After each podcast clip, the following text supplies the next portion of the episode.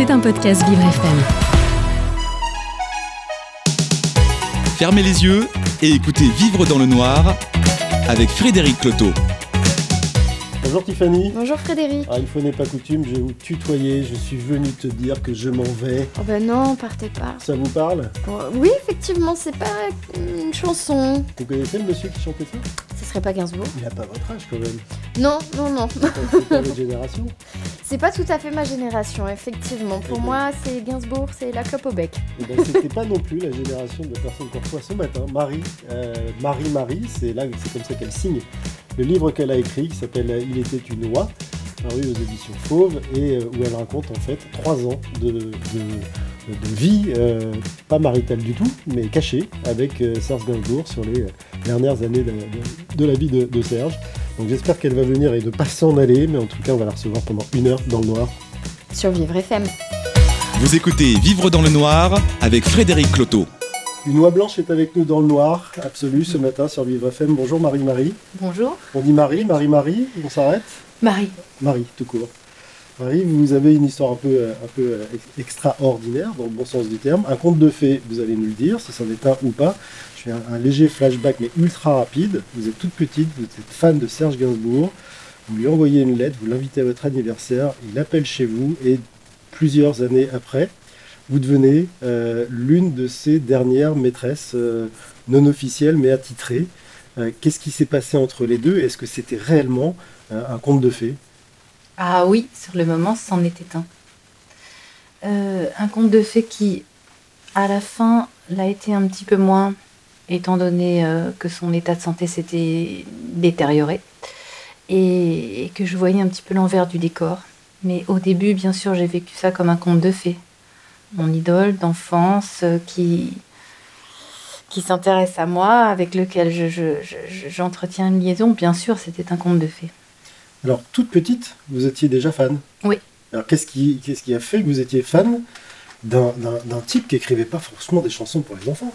Non, c'était pas. Mais moi, je, je n'écoutais pas de chansons pour les enfants. De toute façon, il y avait très peu de. Enfin, si, il y avait Anne Sylvestre, Anne Sylvestre et tout ça, mais c'était pas euh, mon, mon- Non, j'aimais, j'aimais Pas le même registre, hein. Non, Non. non, non. Moi, j'étais vraiment attirée par euh, les, les chanteurs comme Gainsbourg, Nougaro. euh, et, et en fait, euh, ce que j'aimais beaucoup chez lui, bah, d'abord, euh, je pense que je suis d'abord tombée amoureuse de Jane Birkin, peut-être. Toute petite, j'étais fascinée par sa beauté, vraiment. Et puis, euh, bon, après, je me suis intéressée à, lui. J'adorais toutes ses chansons, période jazz, du jazz dans le ravin.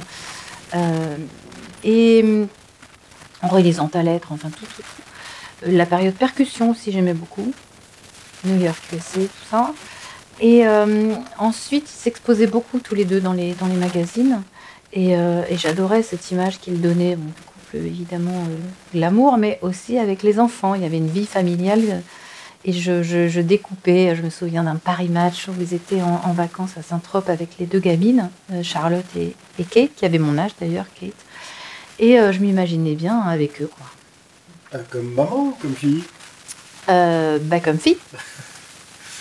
Là, À l'inverse, qu'est-ce qui, a fait que Serge Gainsbourg s'est intéressé à vous? Parce qu'il il- il devait quand même recevoir un petit paquet de courriers chaque Ouais. jour. Et, et là, euh, il décroche son téléphone et c'est vous qui l'appelez. Oui, alors bon, j'avais euh, à peine 12 ans et je fêtais mon anniversaire, je lui avais envoyé une lettre. Et euh, sur l'enveloppe, j'avais justement écrit les, les- les titres de ses chansons, mais euh, les moins courants, enfin des, des- des- des vieux titres, justement, Relisant ta lettre, Intoxicated Man, euh, Black Trombone, etc. Et j'avais couvert l'enveloppe de, de toutes ces chansons. Donc je- je pense que déjà, c'est ce qui l'a poussé à ouvrir la lettre. Et ensuite, il a été touché par le fait que naïvement, je l'invitais à mon anniversaire. Ce qui ne devait pas être courant. Non. Petite fille, euh, donc quelque part en danger, notamment pour vos parents. Comment ils voyaient ça, eux? Évidemment, je ne leur avais rien dit. je n'avais absolument prévenu personne. C'est la petite Marie qui tombe amoureuse du, du, du vieux euh, Serge Gainsbourg. Euh, à l'époque, déjà, il n'avait pas une image de, de type hyper clean. Il buvait, il fumait, euh, il draguait. Ah oui, oui, mais je, je- je sais que au collège, je, je n'étais pas une fille violente, mais j'étais à deux doigts de me battre parce que j'avais des copines qui me disaient Mais ton Gainsbourg, il pue, il se drogue. Et Mm. évidemment, non. Je, je- je me- je le défendais. Et, et je lui avais mis cette euh, phrase dans ma lettre. Je lui avais mis à l'école, je me bats pour vous défendre. Et ça l'avait beaucoup touché, on en a reparlé après. Et euh, on voit dans le livre que vous avez écrit et publié euh, chez Fauve, chez Fauve Édition, Il était une oie. Euh, on voit que vous, au début, en tout cas, vous vous voyez tous les deux. Bah, le, le premier soir. hein. Ah, d'accord. C'est- allé très vite, mais oui. La, la première fois que j'ai rencontré, bien sûr, je l'ai vous voyez. Il m'avait donné rendez-vous dans un studio d'enregistrement où il euh, enregistrait une musique pour une ça, publicité. plusieurs années après cette histoire d'anniversaire. Ah oui, oui, là j'avais 19 ans. Donc vous avez un système entre les deux? Alors si, une fois je suis passée, euh, j'étais donc euh, à la fac, à Sancier, et je devais, en fait, on nous avait proposé des sujets, et notamment euh, de réaliser une interview. Et donc je suis passée chez lui, j'ai sonné, il a ouvert, je lui ai demandé si, évidemment il ne m'a pas laissé entrer, je lui ai demandé s'il accepterait de, de m'accorder une interview. Et euh, il m'a dit de voir avec son agent. Il m'a donné les coordonnées de Philippe Le Richum à l'époque. Et il se, finalement, il se souvenait de cette histoire de- je ne lui en ai pas parlé. J'ai juste sonné. Je lui ai demandé. Si... Lui ai demandé qu'est-ce que vous voulez. Euh, Il n'avait pas l'air. Et euh, donc, euh, je n'ai pas appelé Philippe Le Richum et j'ai laissé tomber. Et ensuite il vous appelle? Alors ensuite, je crois qu'il y a eu encore une autre fois où quand même je Ah, passais. même. non, non, en fait, je passais avec, euh, avec une amie. Marie-Marie. Non, non, j'ai rien fait, mais régulièrement, je remettais Non, la non. puce à l'oreille quand même. Juste deux fois en Juste fait. deux Donc, fois. cette fois-là, effectivement, je lui avais demandé une interview. Et une autre fois, j'étais avec une amie, on était sortis, il était un peu tard et on a, on a sonné. Et en fait, c'est une femme de ménage portugaise à l'époque, ou espagnole, qui avait ouvert en disant qu'il était pas. C'était avant qu'il ait son majordome Fulbert que j'ai rencontré. Et alors, du jour au lendemain, vous vous retrouvez euh, avec lui, chez lui. Vous passez du vous au tu. Et vous passez aussi du canapé au lit. Euh, oui, bah, de toute façon, euh, son canapé n'était pas très très confortable. C'était pas véritablement un canapé d'ailleurs. Euh, oui, oui, assez rapidement, bien sûr. Donc, pas de gêne, Non. ni, de part, ni de l'autre. Non. Alors lui était très pudique, hein. je l'ai jamais vu tout nu, il était euh, déshabillé dans le noir. euh, Mais non, pas de gêne. le avec aujourd'hui, aviez dans l'or. Euh, les- L'écart d'âge, ça n'a gêné personne. Lui, il était habitué à ça? Oui, oui, bien sûr, parce que quand je l'ai rencontré, il m'a tout de suite parlé d'une jeune maîtresse qui avait 16 ans. Il était avec elle depuis quelques mois. Et il était aussi marié? Il, il- il- il- non, il n'était pas marié, il vivait avec Bambou, mais elle habitait dans une petite maison. Alors, au début, elle habitait dans un appartement rue Saint-Jacques avec Lulu. Et ensuite, euh, il lui a acheté une petite maison dans le 13e. En revanche, la première fois qu'il vous donne rendez-vous dans ce, dans ce fameux studio, il précise quand même que si vous voyez quelqu'un avec les yeux brûlés, il faut mieux tourner Tamon. Tout à fait. Ouais, il m'a- donné rendez-vous dans ce studio, mais il m'a dit que si j'apercevais Bambou à l'extérieur, alors il ne l'a pas nommé, effectivement, il m'a Mm. dit une eurasienne, euh, n'entrait pas. D'accord, donc tout ça était à la fois su et en même temps très caché. Bah oui, c'est normal. Peut-être. Il en faisait de quel âge quand même De ses petites maîtresses Oui. Non, je pense pas en fait. Mais en tout cas, euh, il avait la décence de, de ne pas en parler devant elle.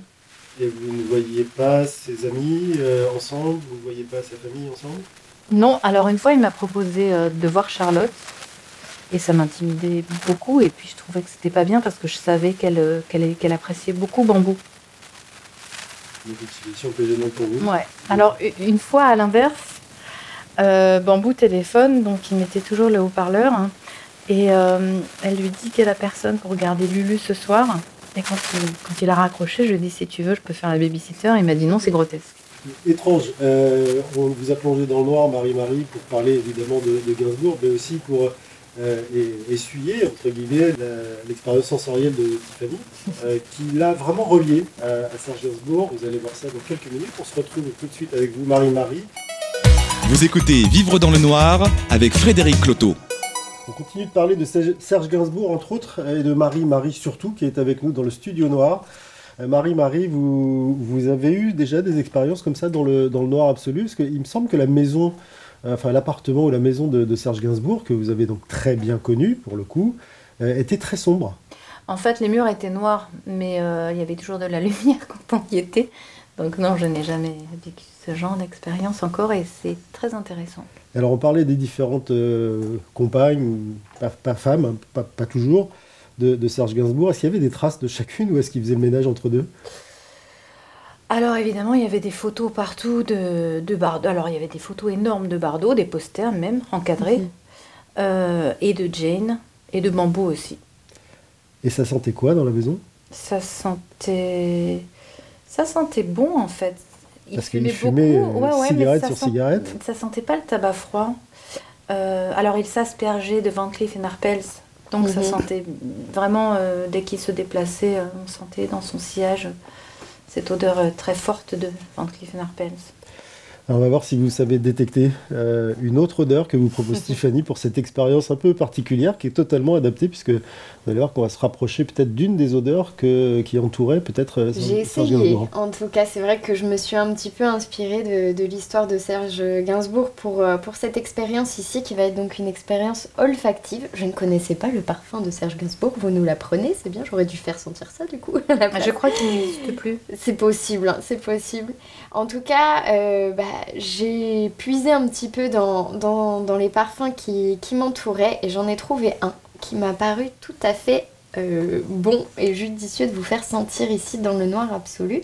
Je vais vous passer ce parfum sur une euh, petite mouillette, vous savez, ces petites Mhm. euh, touches olfactives qu'on a dans les parfumeries. Je vous la passe du coup du côté où vous pouvez la toucher. Il faudra donc sentir de l'autre côté. Faites attention à pas vous en mettre euh, trop sur le nez parce que c'est un parfum qui est quand même assez euh, puissant. Frédéric, je vous passe une, petite mouillette aussi. une bonne tentative, mais avec Ah, le rhume que j'ai, ça va être sympa. Oh, je vous la passe quand même. J'ai fait Allez. vous la mettre dans votre verre d'eau en plus. Ah bah donc, oui, euh, mais je trouve pas votre main surtout. Ah voilà, voilà. ça y est. Donc le but, c'est un petit peu de dire ce qui vous vient à l'esprit avec à travers cette odeur-là. hein. On- Difficile de reconnaître le parfum parce Ouais. qu'il est un peu particulier, mais voilà. Qu'est- Qu'est-ce que ça vous inspire globalement en sentant cette odeur? Je ne sais pas, c'est une odeur un peu sucrée. Mhm. J'ai l'impression de connaître, mais j'ai du mal à la définir. Vous pouvez utiliser vos mots, hein, Marie-Marie. hein. Ouais. Enfin, une Marie. atmosphère, une température, euh, une personne. Si vous dites le sucre, est-ce qu'on serait dans une cuisine? Est-ce qu'on serait dans un lieu particulier? Non, plutôt une salle de bain. Ouais. Un côté propre? Ouais. Je sais pas, ça m'évoque un peu des selles de bain ou Mhm. J'ai vraiment du mal. Ah bah, bonne nouvelle, mon rhume va mieux puisque je sens un peu. Ah, quand même. Ça sent très bon. Hmm, ça sent très bon. Alors on peut ressentir des notes fleuries qui peuvent ça. justement amener ce côté un peu propre euh, qui, qui va bien, qui fait du bien aussi dans, dans la salle de bain. Il y a un petit côté spirituel aussi un peu fumé euh, qui, qui ressort de, de ce parfum-là. Ah bon? Vous sentez pas vous Moi je sens en fait le fumé du cuir en fait, un côté cuir vraiment qui ressortirait là. Mais je suis d'accord avec vous. Il sent pas forcément autant que, le, que son nom ne pourrait l'indiquer. Ce parfum s'appelle Tabac Tabou. Pour moi, Gainsbourg, j'ai l'image de Serge Gainsbourg avec une cigarette à la bouche, tout le temps, tout le temps. Cette image-là, pour moi, elle est, euh, elle est vraiment très frappante. Et, et ce parfum Tabac Tabou euh, de la marque Parfum d'Empire met justement en lumière les feuilles de tabac vraiment comme quelque chose de très spirituel. Pas forcément l'idée d'un tabac, d'un tabac froid, euh, mais plutôt voilà vraiment les, les feuilles de tabac qu'on va, qu'on va aller brûler, fumer. Euh, et avec euh, aussi des notes miellées, c'est ça je pense le côté sucré que vous avez euh, senti. Euh, du coup sucré et fleuri avec ce côté euh, miel vraiment Ça a l'air de vous faire planer en tout cas. Ouais, ouais, c'est très, c'est très agréable. C'est un parfum, je trouve, assez, assez planant, euh, aussi un peu réconfortant. Et vous avez aussi de l'essence, de l'essence d'immortel et de narcisse parmi les, les fleurs. Donc des fleurs assez, euh, assez suaves au final, qui ont, qui ont du caractère. Et je trouvais que ça, que ça pouvait plutôt bien correspondre. euh. Ne serait-ce que par la symbolique, il était tout de tout même à assez fait. narcissique. Ah, bah ça, je, je ne me permettrai pas.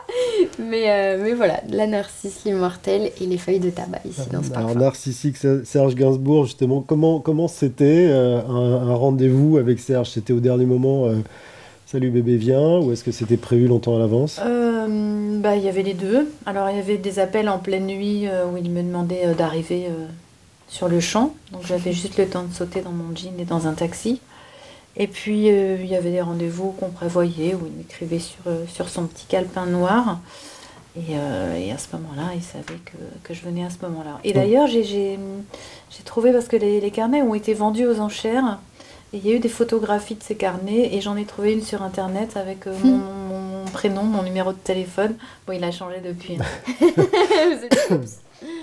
Bon, je je l'ai, mais je ne le donnerai pas non plus à l'antenne. Euh, vous, vous faisiez quoi?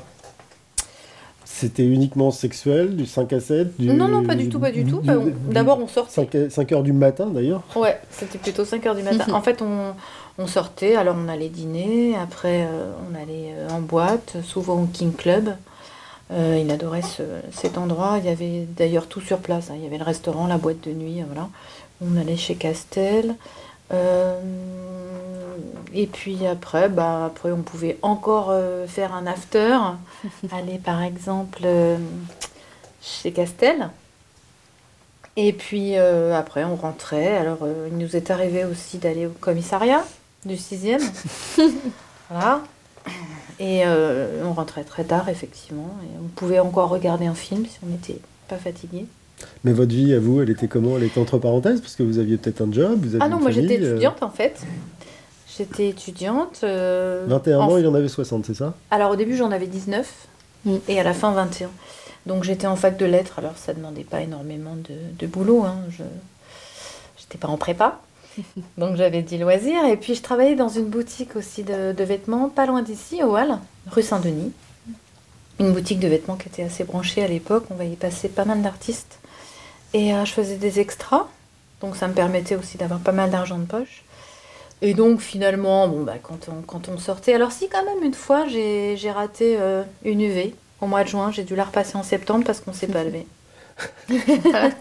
J'avais mis mon réveil, mais on m'avait dit dormir 3 heures, donc... euh, mais sinon, ça, ça me laissait tout le temps de, de, de travailler. Et vos rendez-vous étaient, étaient fréquents? Ça dépendait des périodes. Je me souviens d'un été où Bambou était parti en vacances, où là, euh, on se voyait euh, vraiment beaucoup. Je travaillais à la boutique l'après-midi, enfin toute la journée, de 10h à 19h.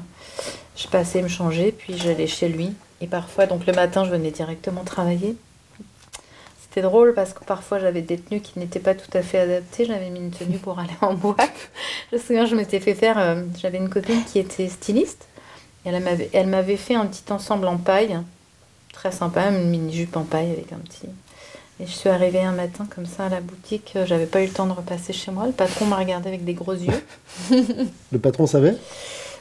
Alors il savait que j'avais un ami, mais je non, je, je, je l'ai pas dit. Il était très sympa d'ailleurs ce type. C'était quelqu'un de très cultivé qui m'offrait des bouquins, qui me faisait lire euh, des choses vraiment du Rainer Maria Rilke, des choses comme ça.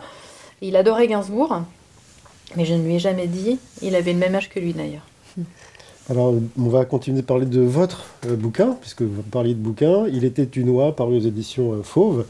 Euh, le livre qui raconte un peu l'histoire de votre, de votre euh, idylle euh, avec, euh, Serge Gainsbourg pendant quelques années. Marie, on vous retrouve tout de suite dans le Noir Absolu sur Vivre FM avec toujours cette odeur de cuir miellé sous les narines. Vous écoutez Vivre dans le noir avec Frédéric Cloteau. Il était une oie, Marie, avec nous dans le noir absolu ce matin. On parlait de lettres. Alors vous, vous avez été euh, en fac de lettres. Serge Gainsbourg euh, en avait quelques-unes, des lettres euh, aussi. Est-ce qu'il écrivait pendant que vous étiez avec lui? Est-ce qu'il a écrit des chansons? Ou peut-être même une chanson pour vous ou sur vous? Non, j'aurais bien aimé, mais non. Non, non, en fait, il n'écrivait pas quand on se voyait.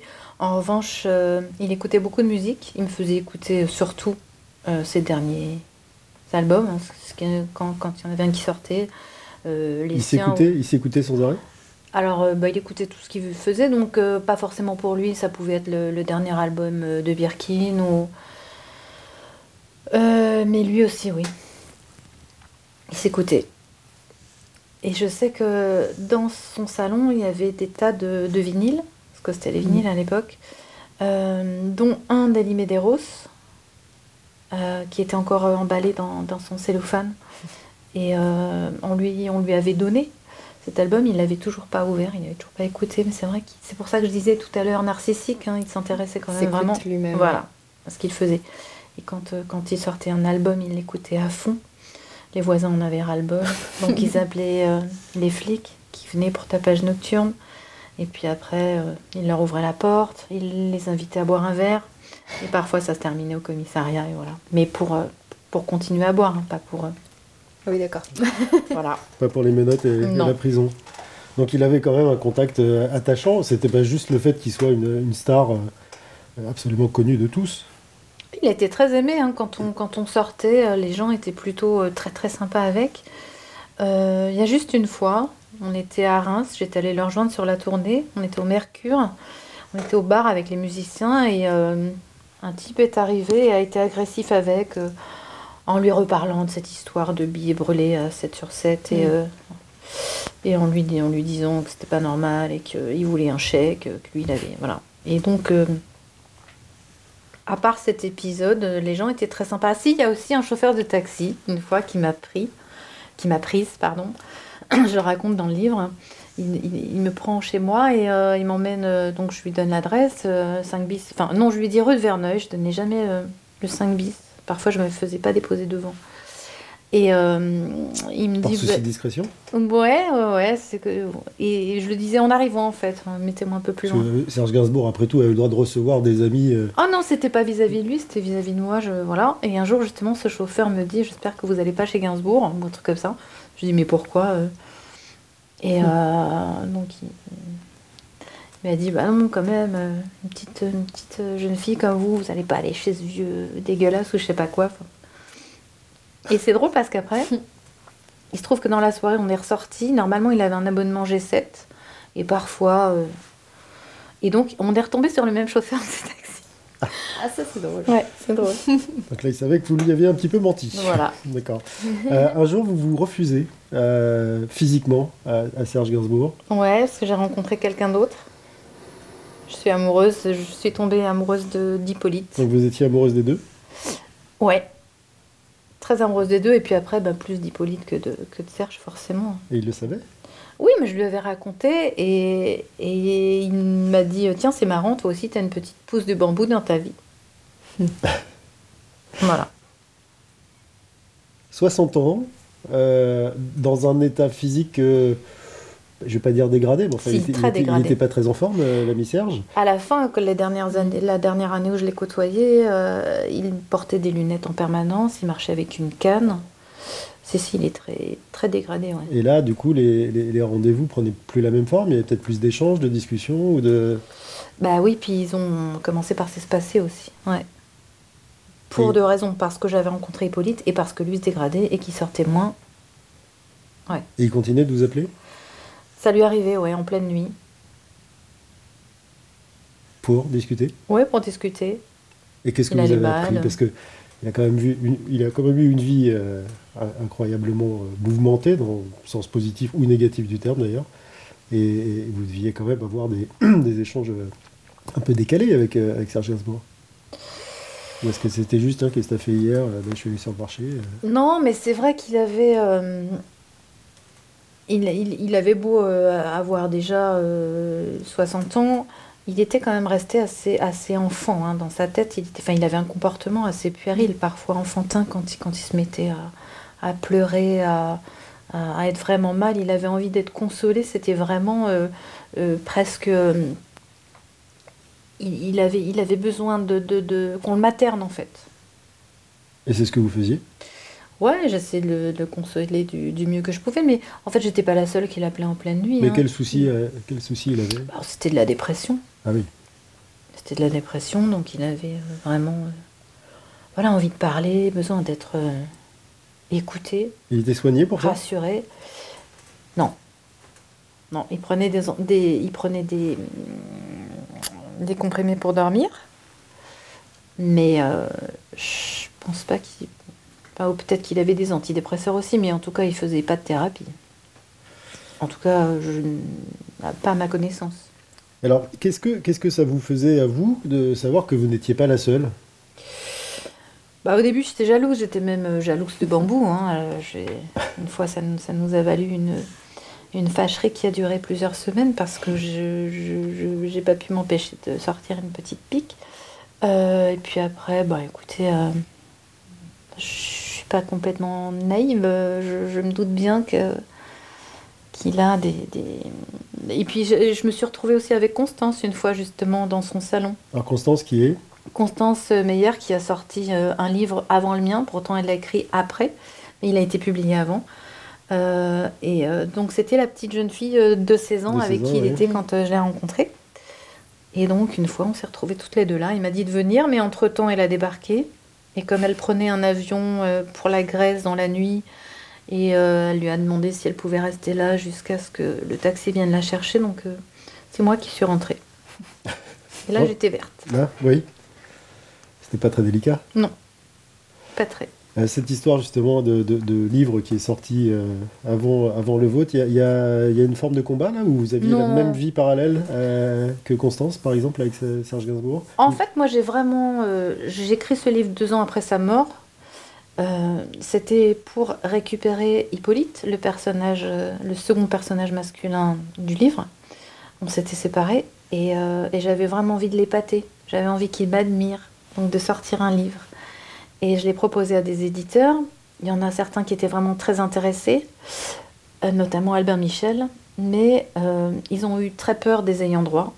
Donc la réaction de Bambou, Charlotte, et ils ont reculé au dernier moment. Mais comme son biographe officiel Gilles Verland était chez Albert Michel, il a eu le manuscrit entre les mains. Et d'ailleurs, euh, il en parle dans la dernière version de sa, de sa biographie de Gainsbourg. Il a même euh, pillé des passages, ça c'est une autre histoire, j'ai été en procès avec. Mais bon. Et euh, c'est moi qui lui ai parlé justement à Gilles Verland quand je l'ai rencontré de Constance. Il l'a recherché, il l'a. Et je pense que c'est lui qui l'a incité à sortir euh, Mm. ce livre. Moi j'avais intitulé le mien depuis le début Il était une oie, qui est le titre d'une chanson que Gainsbourg avait écrite pour Juliette Gréco, qui n'est pas très connue mais que j'adore. Et j'ai vraiment tenu jusqu'au bout à continuer à, l'intituler euh, ainsi. C'est sûr qu'il aurait sûrement plus marché, j'en aurais vendu plus, s'il y avait eu Gainsbourg dans le titre. Constance l'a appelé euh, La jeune fille et Gainsbourg. Mais moi, je voulais pas. Je tenais à ce titre. Voilà, c'était. C'est un très joli titre, ma foi. J'avais même commencé Mm. l'émission par ça, parce que c'est surprenant. Alors, oie, blanche ou noire, on ne verra pas aujourd'hui, Marie, euh, dans, ce, dans ce studio noir absolu. On se retrouve euh, pour la, ce qui sera déjà la dernière partie de cette émission. Le temps passe vite, toujours dans Le le, temps noir. passe vite avec vous. Et on se retrouve dans, dans quelques minutes, toujours dans le noir absolu, et avec Tiffany Toujours. sur Vivre FM. Vous écoutez Vivre dans le noir avec Frédéric Cloteau. Loi, Marie. Il était une oie, Marie, Marie. Euh, c'est le titre de- du livre que vous avez publié donc après, euh, celle qui était dans les mêmes circonstances que vous, c'est-à-dire une des maîtresses de, et des dernières d'ailleurs maîtresses de, de Serge Gainsbourg. D'ailleurs, le mot maîtresse, c'est celui que vous, vous- vous aimez que j'emploie ou, ou c'est pas très délicat non plus? Bah, si, en fait, parce que effectivement, j'ai déjà lu. euh, euh, Compagne? notre- euh, Compagne oui, parallèle? Alors que, ben non, non, la compagne, c'est bambou. Remettons les choses à leur place. La compagne, c'est bambou. Et euh, Constance et moi sommes des petites fanatiques, comme aimait à nous appeler Serge. Et euh, donc des maîtresses, mais certainement pas des compagnes. Qu'est-ce qui se passe le jour où il, où il meurt? Quelle place vous avez euh, Ne serait-ce qu'à l'enterrement ou... Ah bah aucune. Moi, je suis allée. alors, je, je suis allée au cimetière l'après-midi euh, après. Aucune, mais des, des gens savaient quand même dans l'entourage de, de Serge Gainsbourg, ne serait-ce que ses amis proches, que vous existiez, euh, Constance et, et vous d'ailleurs. Ouais. Ou c'était totalement secret? Ben, Constance a, a rencontré Charlotte. Elle est sur le tournage de Charlotte Forever.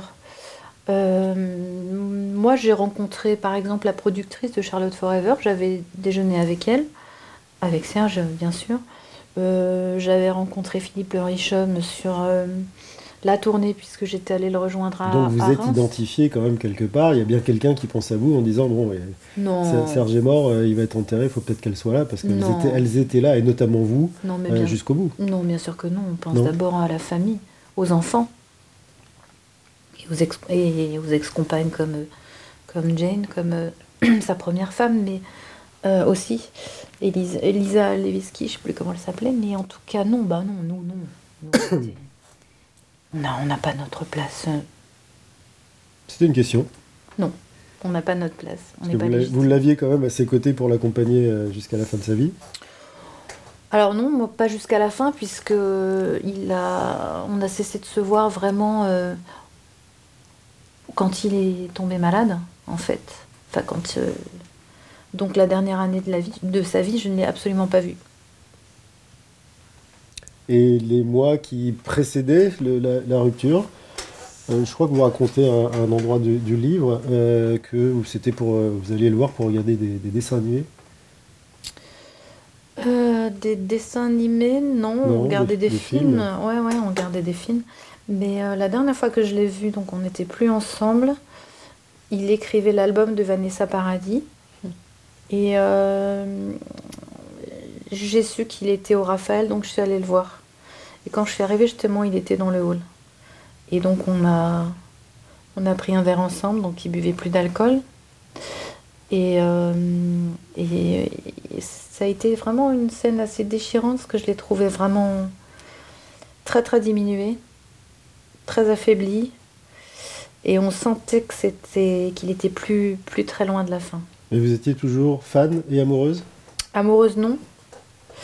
Mais j'avais forcément une tendresse particulière pour lui et une admiration quand même sans borne, même si les dernières œuvres, ces derniers disques, à mes yeux, ne sont pas des chefs-d'œuvre. Même si euh, il n'est plus flamboyant. De quelle manière il vous entoure encore aujourd'hui? Alors, il, y a des- il y a des posters de, de Serge Gainsbourg partout chez vous, vous avez euh, des traces, des bouts de ci, des bouts de Non. ça, un petit carnet. Euh. non, en Là, vous fait, disiez quand même que vous aviez été regarder sur internet les photos pour euh, repérer dans le carnet noir de, de Serge Gainsbourg votre nom et votre numéro de téléphone. Donc, euh, oui, ça j'ai regardé. Ben ça, c'est, c'est- en fait, euh, c'est drôle parce que c'est besoin de savoir que vous existiez en fait? Euh, je sais pas, non, c'était aussi la curiosité. Je voulais voir euh, justement. euh, je, je voulais revoir ces, ces- ces- ces petits carnets et vraiment, je suis tombée par hasard sur cette page où il y a mon, mon, mon prénom et mon numéro parce qu'en fait, il- je pense que c'est quand il, quand il allait euh, à l'extérieur, à, à l'hôtel par exemple, il avait besoin. Parce que sinon, moi, mon numéro, il était enregistré sur son téléphone. Euh, il avait déjà un téléphone euh, ultra moderne à l'époque où il programmer les. Voilà, ils pouvaient enregistrer c'est ce qu'on fait maintenant sur les nôtres, hein, mais ça n'existait pas. Nous, à l'époque, c'était quand même des vieux téléphones rustique, gris oui. avec l'écouteur euh, voilà, et le cadran qu'on tourne. hein. Lui avait déjà un téléphone Fallait ultra pas moderne. louper une des, une des, une des touches d'ailleurs, parce que sinon il fallait tout refaire. C'est ça, ouais. Et euh, donc, quand il allait par exemple au Raphaël, euh, bah, il notait sur son petit calepin mon numéro pour m'appeler. Voilà. Non, sinon, euh, en fait, je, je n'ai pas écouté de, de Gainsbourg pendant des années. Sevrage complet? Non, mais c'était comme ça, je sais pas. J'ai un fils qui maintenant a presque l'âge que j'avais quand j'ai rencontré Serge et qui, à qui je n'ai pas fait découvrir Gainsbourg, alors que je lui ai fait découvrir Nougaro, par exemple. Et je n'écoutais plus. Et je m'y suis replongée à- à la sortie du livre, en fait. J'ai réécouté avec plaisir euh, tous ces vieux morceaux que j'adore. Alors aujourd'hui vous êtes prof? Ouais. Prof de français? Ouais. Et vous apprenez des textes de, de Gainsbourg à vos, à vos gamins? Non, Parce qu'on peut présenter, je crois, des textes au bac ou à... Tout à fait, non, mais en fait, euh, j'ai justement, juste avant la. C'est ce qui m'a donné aussi euh, envie de, de me replonger là-dedans. Euh, une année, j'ai fait euh, en, en sixième, je leur ai fait écouter Sois belle et tais-toi et j'ai fait un exercice euh, sur euh, les cris des animaux. Et je me suis dit, c'est vrai que c'est c'est bien quand même, il faudrait leur faire étudier du Gainsbourg. Oui, et puis l'esprit aussi de Gainsbourg, parce que c'était quand même euh, quelqu'un qui n'était pas conformiste. Euh, ça aussi, vous aimiez, vous l'étiez, vous aussi, euh, anticonformiste? Ah bah oui. Ouais. Bah oui, à fond. C'était ça que j'aimais, c'était c'était cet esprit provoque. Rebelle, Quand on sortait tous les deux, on, on provoquait tout le temps. C'était, C'est-à-dire? Ouais, je sais pas, euh, on- on- au restaurant, on était assis à côté d'un couple un peu coincé, tout à coup, on s'embrassait, voilà, c'était. Où, où on tenait des propos un peu choquants, enfin, c'était bien Et puis lui, il était reconnu euh, chaque fois que vous sortiez, en fait. Ah, bah, bien sûr. Ouais. Évidemment, Donc le- le- le- la provocation était encore plus, euh, encore plus marquante. bien sûr, Tout le restaurant se tournait. exactement. Quand on entrait, tout le monde nous regardait. Vous avez gardé cet esprit-là? Bah non, maintenant, je me suis assagie avec l'âge. hein. Mais quand j'avais 20 ans, oui, j'adorais ça. Est-ce que vous êtes projeté, là vous parlez de votre fils qui a, qui a l'âge que vous aviez quand vous étiez avec euh, Serge Gainsbourg, est-ce que vous- si vous aviez une fille par exemple et, et, et qu'elle reproduisait ce, ce schéma-là, vous, vous en penseriez quoi aujourd'hui avec ce recul et cette sorte de sagesse là dont vous parlez? Moi, je serais pas très contente. Ah, Mais je n'ai rien dit à mes parents à l'époque. Donc euh, je pense que ma fille ne me le dirait pas non plus. Non, c'est sûr, je, je n'aimerais pas trop ça. Puis bon, on parle quand même pas mal de MeToo et tout ça, hein, donc... euh, bon, enfin là, Ça rien de vous forcer à... Ah non, non, Ah, non, voilà. moi c'est pas du tout, du tout mon cas. Et j'étais majeure et vaccinée. Et vous en avez parlé quand à vos parents? Eh ben, en fait, je, je leur avais dit à l'époque euh, que je l'avais rencontré, qu'on avait euh, dîné quelques fois ensemble, mais c'est tout. Et puis, bah, à l'occasion de la sortie du livre, j'ai bien été obligée de, Ah. de leur en parler. Voilà. Effectivement. Et leur réaction, ça a été? Euh, bah, ils étaient quand même surpris. Parce que c'est pas n'importe qui. Quelque part, il devait être gêné parce que d'un côté, il y a cet, cet- cet écart d'âge et, et effectivement, la réaction que vous, avez, vous auriez pu avoir avec ma- si, si vous aviez une fille qui faisait la même chose aujourd'hui, mais il y a aussi le fait quand même que c'était quelqu'un d'incroyable. Ouais. Oh, ça c'est sûr, il y a une part d'admiration. Oui, ça passe mieux, bien sûr. Et puis maintenant, en fait, euh, je, je n'ai plus euh, 19 ans, donc euh, il n'y a pas de mise en danger, forcément. Mais c'est mal passé euh, dans le reste de la famille. hein. Je sais que j'ai des tantes qui ont été très choquées par le livre, C'est-à-dire? Bah, qui, ont, qui ont été vraiment scandalisées, quoi, par ce que j'ai vécu. Et qu'est-ce qui les scandalisait? Euh, Ce que vous faisiez avec lui ou le ouais. fait que ce soit lui bah, ou... tout. D'accord, tout. Ils ont tout rejeté en bloc. Bah, C'est-à-dire que rejeter, c'est... Oui, elles ont été... euh, Et vous avec, du coup? Non, Non. Bah, maintenant j'ai l'âge que j'ai aussi, mais... euh, Vous avez tout raconté dans le livre? Oui, mais bon, je reste pudique euh, sur, euh, sur euh, les scènes de sexe. Oui, Voilà. je parlais pas de ça en fait, mais voilà, si, si- savoir s'il y avait un souvenir en particulier que vous n'aviez pas évoqué dans, dans le livre et qui finalement euh, que vous gardiez pour vous. Quoi, Alors, il y a des petites choses que je n'ai pas mises, effectivement, dans, dans nos conversations pour ne pas blesser son entourage. Des, des- des petites piques, des petites, euh, Parce qu'il vous parlait de son entourage. méchancetés. Ouais, ou vous sur... euh, euh, non, sur- oui, sur son entourage, des petites... Voilà. Donc je vais pas le dire aujourd'hui. Non, non, non. Le meilleur souvenir que vous ayez avec, euh, avec Serge Gainsbourg Mon anniversaire. Lequel? C'était. Euh, 19, 20 ou 21 Ou 12. Alors 12, 12, 12, il s'est excusé, 12, il est n'a pas pu- venu, il non, pas pu non, il était à Londres. ouais, je crois que c'est mes 21 ans, hein, j'en parle, j'ai écouté, euh, c'était mes 21 ans. euh, et on est. Alors, j'ai j'ai vraiment eu droit à une soirée euh, exceptionnelle. Il m'a invité à, à dîner dans un restaurant brésilien. Pour la première fois, je, je n'avais pas encore goûté la nourriture brésilienne. Euh, et puis après, euh, il m'a emmené chez Castel, il s'est mis au piano rien que pour moi. Et puis voilà, c'était vraiment une très très be- belle soirée. Ça fait un peu quand même, Tiffany, le jour où vous aurez quelqu'un de l'envergure de Serge Gainsbourg qui se mettra au piano pour vous. Bah, on sera plus pour vos 21 ans maintenant. Non. Mais, euh, un, peu, un peu plus, mais c'est pas, pas bien grave. On aurait pu parler des heures et des heures avec vous, Marie. Merci beaucoup d'être venue dans le noir beaucoup, absolu, Frédéric. de raconter cette, cette tranche de vie un peu particulière que vous avez eue avec, euh, avec Serge Gainsbourg. Euh, nous, Tiffany, on va se retrouver euh, la semaine prochaine avec un, autre invité. Et on verra si euh, il sera aussi extraordinaire que Marie, qui a publié donc ce livre. il était une oie aux éditions Fauve. C'était un podcast Vivre FM. Si vous avez apprécié ce programme, n'hésitez pas à vous abonner.